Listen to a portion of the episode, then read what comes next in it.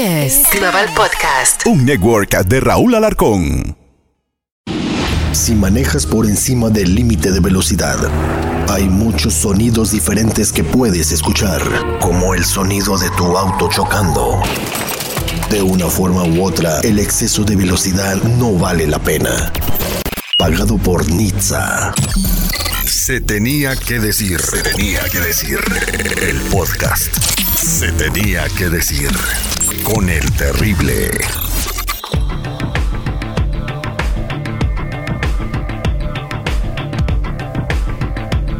Hola, ¿cómo está toda la gente que nos escucha en toda la Unión Americana y el planeta entero? Soy su amigo Terry en un episodio más de Se Tenía que Decir, el podcast que te trae los temas que muchos no quieren hablar. El día de hoy estaremos hablando sobre la crisis del fentanilo con nuestro amigo Germán Salcido de CIRAD, Centro de Integración para Enfermos de Alcoholismo y Drogadicción, que está ayudando a todos los jóvenes que están recayendo en el mundo de las drogas y ahora últimamente en el fentanilo. Germán, muchas gracias por aceptar eh, platicar con nosotros. Ok. Eh, dígame. Bien, eh, tú eh, tienes 26 años y ya eres Así presidente de CIRAD. Sí, así es. Llegaste siendo una Soy, persona, soy, soy- soy el director aquí de la unidad de tratamiento. un director de la unidad de tratamiento. Una pregunta, ¿tú llegaste ahí eh, siendo una persona que necesitaba rehabilitación? Sí, así es. Platícame En un calidad interno, hace siete, hace siete años llegué en calidad interna. Platícame un poquito cómo fue que llegaste a CIRAD. Llegué a Ciudad siendo por parte, petición familiar por parte de la familia. Llegué, cumplí mi, mi tratamiento, los seis meses de, de internamiento involuntario. Ya después de los seis meses, pues yo ya tomé la decisión de quedarme para servir aquí a la casa. Ya pasó un tiempo, después me hice servidor de aquí de la casa, después me hice encargado, después me, me, me dieron la oportunidad de ser el director aquí de la unidad de tratamiento de toda la unidad de área mujeres y hombres y menores de edad. Bien, eh, ¿cuál era la droga que consumías? La droga de infarto que yo usaba era cristal, Usabas el cristal. era ¿A, anfetamina. a qué edad eh, comenzaste a usar cristal? Empecé a usar cristal a la edad de 14 años. ¿Cómo fue que un, un niño de... ¿Cómo es que un niño de 14 años eh, se introduce en el mundo de una droga tan fuerte como el cristal? ¿Qué pasó? Eh, ¿Qué te hizo empezar a consumir esta droga? Pues prácticamente era pues presión social, amistades, o sea, no, a esa edad quiere experimentar otro tipo de cosas, o sea, no, no, prácticamente fueron las amistades y que uno pues quiere, quiere siempre andar investigando o, o andar usando cosas pues ilícitas. Ok, a los 14 años dices que empezaste a drogarte por presión social. Presión social es que de repente estás con un grupo de amigos que se drogan y te dicen, ándale, güey, si no te drogas es que eres pu y así cosas así, ¿no? Sí, Eh, eh, eh, así entonces es. tú por querer pertenecer al grupo empezaste a consumir el cristal. Sí. Exactamente. para toda la gente, alerta. Cuando una gente empieza a consumir una droga como el cristal, que es una droga de introducción, de lo más barato, o sea, no, un- una droga élite cara es la cocaína, que no a todo el mundo le alcanza para una raya de coca, pero el cristal sí está muy disponible en el mercado. ¿En cuánto tiempo te haces adicto a esta droga? Pues prácticamente desde que la usé la primera vez, desde que la usé la primera vez, yo no pude parar. Desde que lo usé, al principio, pues todo el tiempo uno dice, ¿sabes qué? Hoy lo uso, mañana no lo uso, después lo vuelves a usar y, y aparentemente socialmente lo uso los fines de semana, después el diario, después aumenta la dosis de una, dos, tres, hasta que ya llega un momento donde ya tu cuerpo lo necesita. Tu cuerpo lo necesita. ¿Qué se siente o qué, sient- qué sentías tú cuando estabas bajo los efectos que te causaba el cristal? Pues yo, yo prácticamente sentía, pues me sentía acelerado, me sentía acelerado, me sentía, pues ya, ya mi, mi ritmo cardíaco ya era diferente, mi ritmo cardíaco ya, ya estaba bien acostumbrado, ya estaba, mi cuerpo ya tenía una tolerancia hacia la adicción, ya prácticamente ya me gustaba sentirme así días. Bien, eh, ¿cuánto costaba eh, en aquel entonces te, eh, tener tu dosis de cristal o tus dos o tres dosis? Pues cada dos salía 50 pesos. Eh, ok, ¿cómo conseguías el dinero? Pues prácticamente, a esa edad, pues prácticamente lo que me daban para la escuela, que le pedía a mis papás, ¿Y tus papás no se da- Realmente, pues, y- le pedía para los trabajos y para andar consumiendo. ¿Y tus papás no se daban cuenta que te drogabas? ¿Cómo lo disimulabas? Pues al, pri- al principio no, porque eh, pues todo al principio, al, al- a lo mejor los- prácticamente mis papás no, no tenían tanta información sobre la adicción, no, no, nunca había visto un integrante de la familia que consumiera, pues de cierta manera uno pues trata de esconderse, trata de simularla, pero llega un momento donde ya uno no puede por el físico, a lo mejor por el estado mental que uno trae, a lo mejor porque ya después uno empieza con delirios de persecución, empieza uno con psicosis, cosas muy fuera de la realidad. Ok, entonces tú tocaste fondo, eh, estás hablando que se notaba en el físico y que también en la psique, que empezabas a tener episodios de psicosis. Eh, ¿Qué te pasaba en el físico? Pues uno delgaza, el, el color de la piel, mm, la mirada, eh, uno empieza a sudar. ¿Y, y la psicosis? que ¿Ves cosas? ¿Te imaginabas cosas? Pues prácticamente uno se imagina cosas, piensa que lo están siguiendo, que le quieren hacer daño a uno, o sea, cosas muy fuera de la realidad. Bien, ¿cuándo se dieron cuenta o cuándo te diste cuenta tú que tocaste fondo y que necesitabas ayuda? ¿Qué fue lo que te hizo decir, basta, tengo que irme a rehabilitar o me voy a morir? Todo, todo, todos los proyectos, todos los planes, la, la escuela, todo el tiempo lo dejaba medio. Todo el tiempo iniciaba algo, tenía, una buena idea, lo iniciaba, pero nunca lo terminaba. Entonces todo el tiempo uno es la persona del mañana, todo el tiempo dice, no, mañana voy a, ya mañana ya tú, lo voy a dejar. Llegó un momento donde, donde sentía necesidad que ya tenía que, que parar. Exactamente, y fue cuando de fuiste de al, los 20 años. Después de los 20 años llegaste al A centro, 20 años. al centro de readaptación para enfermos de alcoholismo y de drogas para, para que te pudieran ayudar y desintoxicarte. Eh, al principio, en ese proceso de desintoxicación, ¿cómo era? Cuando no tenía, cuando no había droga, no, no había droga que consumir, no la tenías, obviamente te querías desintoxicar. ¿Se siente feo? Pues ese, ese proceso del síndrome de abstinencia. En el síndrome de abstinencia uno pues siente desesperación, siente que lo necesita, eh, llega un momento donde, donde uno ya se siente preparado a los 15 días de salir y enfrentarse con la vida, pero realmente pues son las ganas de seguir consumiendo. Exactamente. Eh, entonces tú saliste y volviste a consumir, recaíste o pudiste superarlo, No, te quedaste en no. el centro. Sí, yo me quedé, yo me quedé aquí, me quedé aquí a, a servir prácticamente, a servir aquí eh, con las personas que en su momento, en ese tiempo, pues me apoyaron. Pues me da mucho gusto que estés sirviendo eh, en el centro de readaptación para ayudar a otros jóvenes que caen en la adicción. Ahora estamos viendo un fenómeno diferente en cuanto a las drogas y este fenómeno es muy peligroso porque acaba con la vida de las personas con sobredosis pequeñísimas. El fentanilo es un poderoso opiáceo sintético que se usa como medicamento para tratar el dolor intenso. Sin embargo, en los últimos años ha habido un aumento alarmante en el número de muertes relacionadas con el fentanilo en Estados Unidos y México debido a su uso indebido y a la fabricación y distribución ilícita en versiones más potentes del fármaco, también en presentaciones atractivas para adolescentes y niños.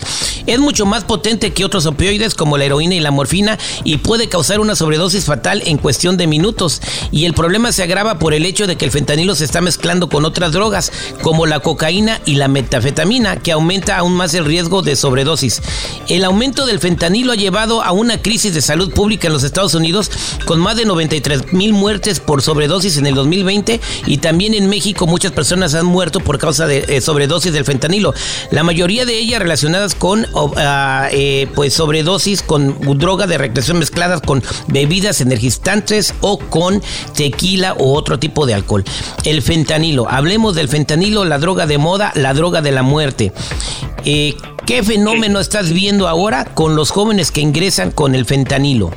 Ok, eh, las personas que aquí, aquí prácticamente nosotros tenemos gente que viene de Estados Unidos, gente que viene aquí de Tijuana, y, ahorita el, el fentanilo pues es muy diferente a lo que es la heroína. Prácticamente antes llegaban personas de heroína, llegaban, no llegaban con delirios de persecución, no llegaban con psicosis, ahorita prácticamente las personas que llegan, llegan con delirios de persecución, con psicosis, tardan en que las personas se estabilicen, prácticamente eso, eso es, viven un proceso, llega el psiquiatra, el psiquiatra los pone bajo un tratamiento, ellos tienen que estar bajo un tratamiento un periodo a lo mejor de un mes, mes y medio, a que la persona se estabilice. Exactamente, entonces es peligrosísimo. ¿Cómo se está consiguiendo el fentanilo en México? Y también obviamente tienes muchos pacientes que llegan de los Estados Unidos. ¿Cómo se consigue el, el fentanilo? ¿De dónde lo sacan? ¿Cómo se dan cuenta que existe? Si esto es tan peligroso. Pues prácticamente muchas personas que usan heroína, ya realmente ya no es heroína, ya es fentanilo lo que hay aquí ¿Cómo se toma? Eh, es inyectado, es inyectado el fentanilo, hay, hay ingerido también el, el fentanilo también es ingerido, como las pastillas M30, todo ese tipo de pastillas, pues prácticamente ya son fentanilo. ¿Son fáciles de conseguir? Me, me refiero a que estén por todos lados y que estén baratas. Pues me imagino que la dosis es muy similar a eh, la dosis de 50 pesos, 100 pesos. ¿Y causa, Sí, y causa sí, adicción? alcance- sí, sí causa adicción, de, es una epidemia.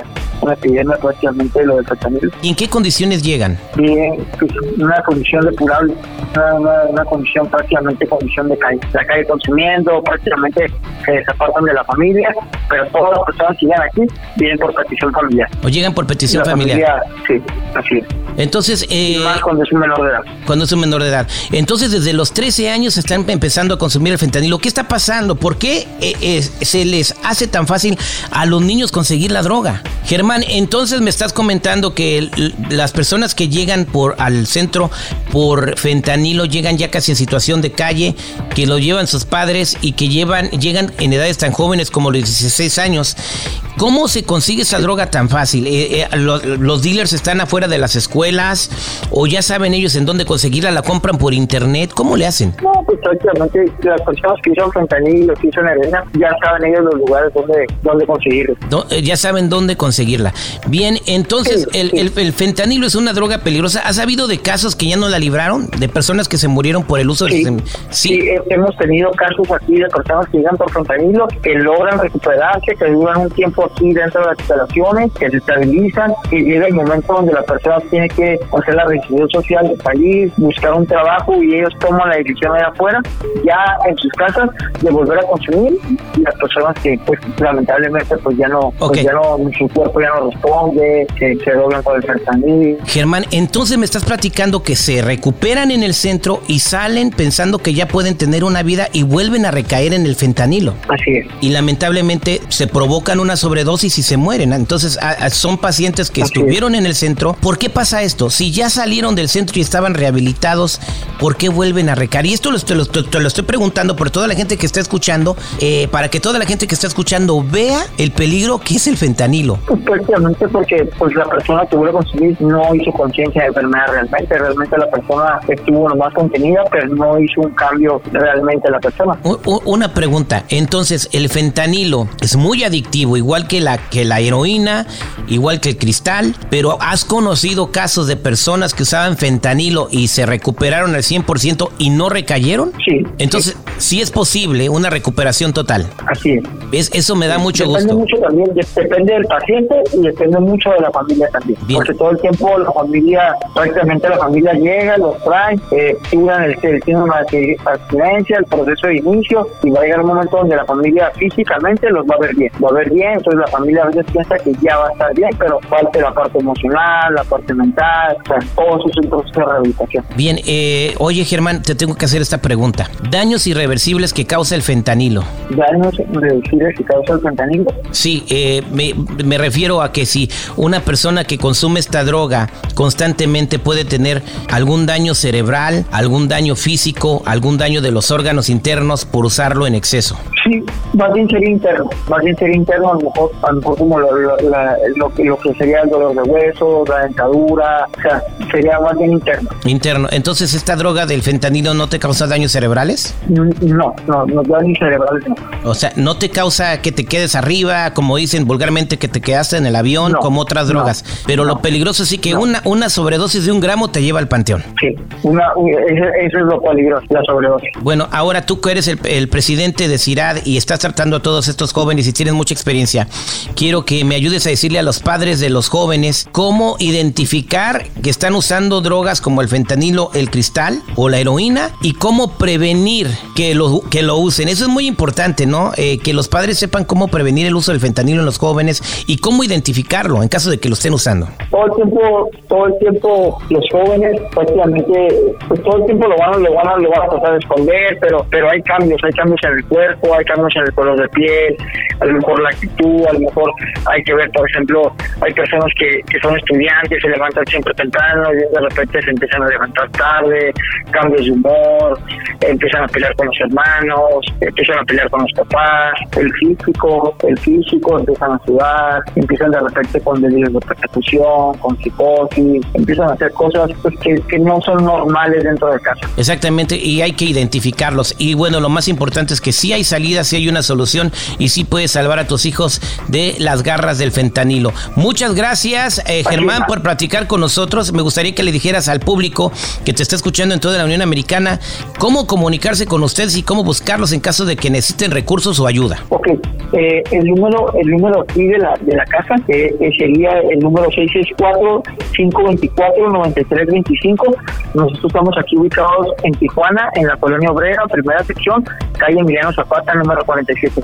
Somos 24 horas nosotros, nosotros las 24 horas atendemos a familias que, que tengan la necesidad. Exactamente, ¿esto también pueden llegar personas de Estados Unidos al, al centro? Sí, sí, personas extranjeras también. Muchas gracias, que tengas un excelente día y gracias por tu labor para la comunidad. Muy bien, igualmente, que tengan una excelente tarde.